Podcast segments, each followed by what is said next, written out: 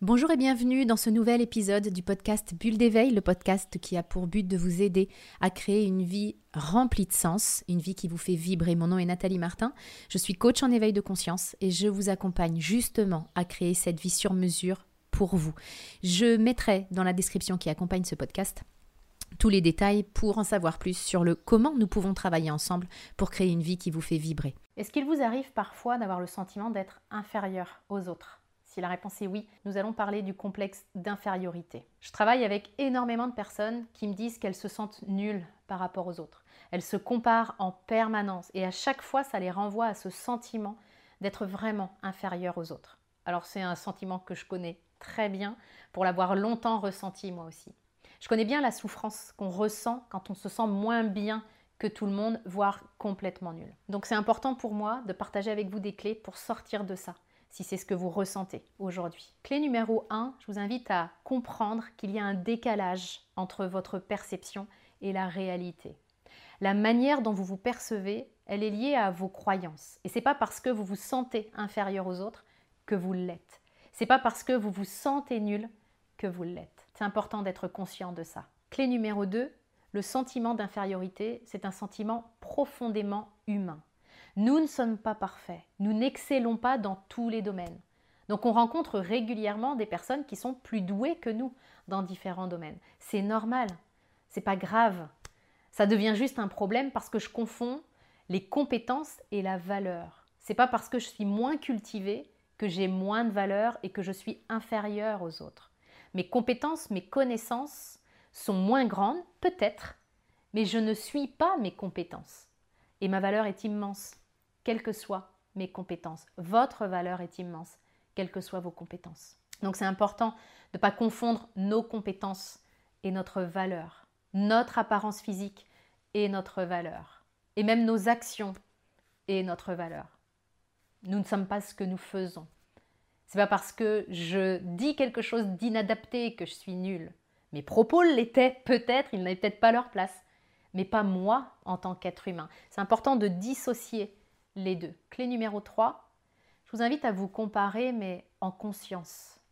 On passe beaucoup de temps à se comparer aux autres. Et une clé évidente pour ne plus se sentir inférieur aux autres, c'est de ne plus les regarder, parce que si je ne sais pas où ils sont, je ne sais pas si je suis au-dessus des autres ou en dessous. Donc c'est plus facile pour moi de ne plus me sentir inférieur.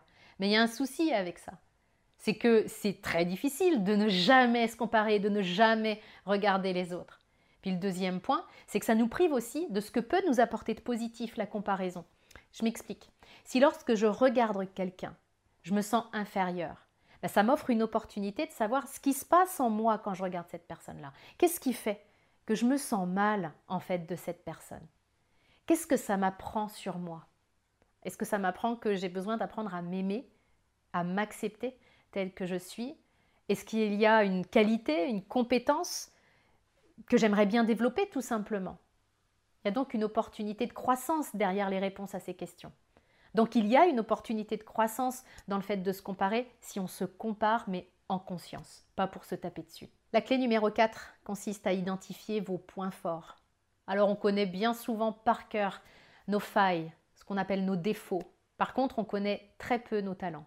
Et on veut tellement être parfait qu'on se concentre sur ce qui ne l'est pas en nous, sur ce qui nous gêne. Mais en faisant ça, on se déconnecte complètement de nos talents et de nos forces. Et c'est très dommageable, parce que c'est grâce à nos forces qu'on peut réussir. Personne ne performe et ne réussit sa vie en s'appuyant uniquement sur ses points faibles. C'est exactement comme dans cette histoire du poisson et de l'oiseau. Si le poisson se compare à l'oiseau en se concentrant sur sa faiblesse de ne pas savoir voler, ben, il va se sentir nul.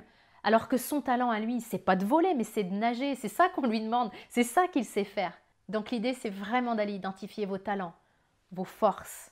Je vous invite à passer du temps sur cette question, puis à demander aussi à des personnes qui vous connaissent bien quels sont les talents qu'ils vous reconnaissent, quelles sont les qualités qu'ils vous reconnaissent. La clé numéro 5 est une clé évidente et pourtant très peu utilisée. Je vous invite à passer du temps à vous montrer de quoi vous êtes capable. On dit souvent que l'appétit vient en mangeant. Bah, la confiance vient en faisant. Souvent, on se sent inférieur aux autres parce qu'ils font des choses que nous avons envie de faire, mais que nous ne faisons pas. Ils osent être comme nous n'osons pas être.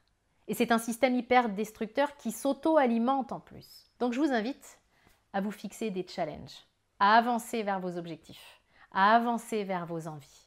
Parce qu'il y aura deux avantages à ça. Le premier avantage, c'est que vous serez plus occupé, donc vous aurez moins de temps pour regarder les autres, regarder ce qu'ils font et pour vous comparer. Le deuxième avantage, c'est que vous découvrirez de quoi vous êtes réellement capable. Et ça, ça va vous permettre d'ouvrir enfin les yeux sur votre potentiel absolument illimité. Vous trouverez euh, tous les détails dans la description pour que euh, on puisse le faire à l'intérieur de mon programme de coaching. Je vous souhaite le meilleur. Je vous retrouve la semaine prochaine dans un nouvel épisode du podcast Bulle d'éveil.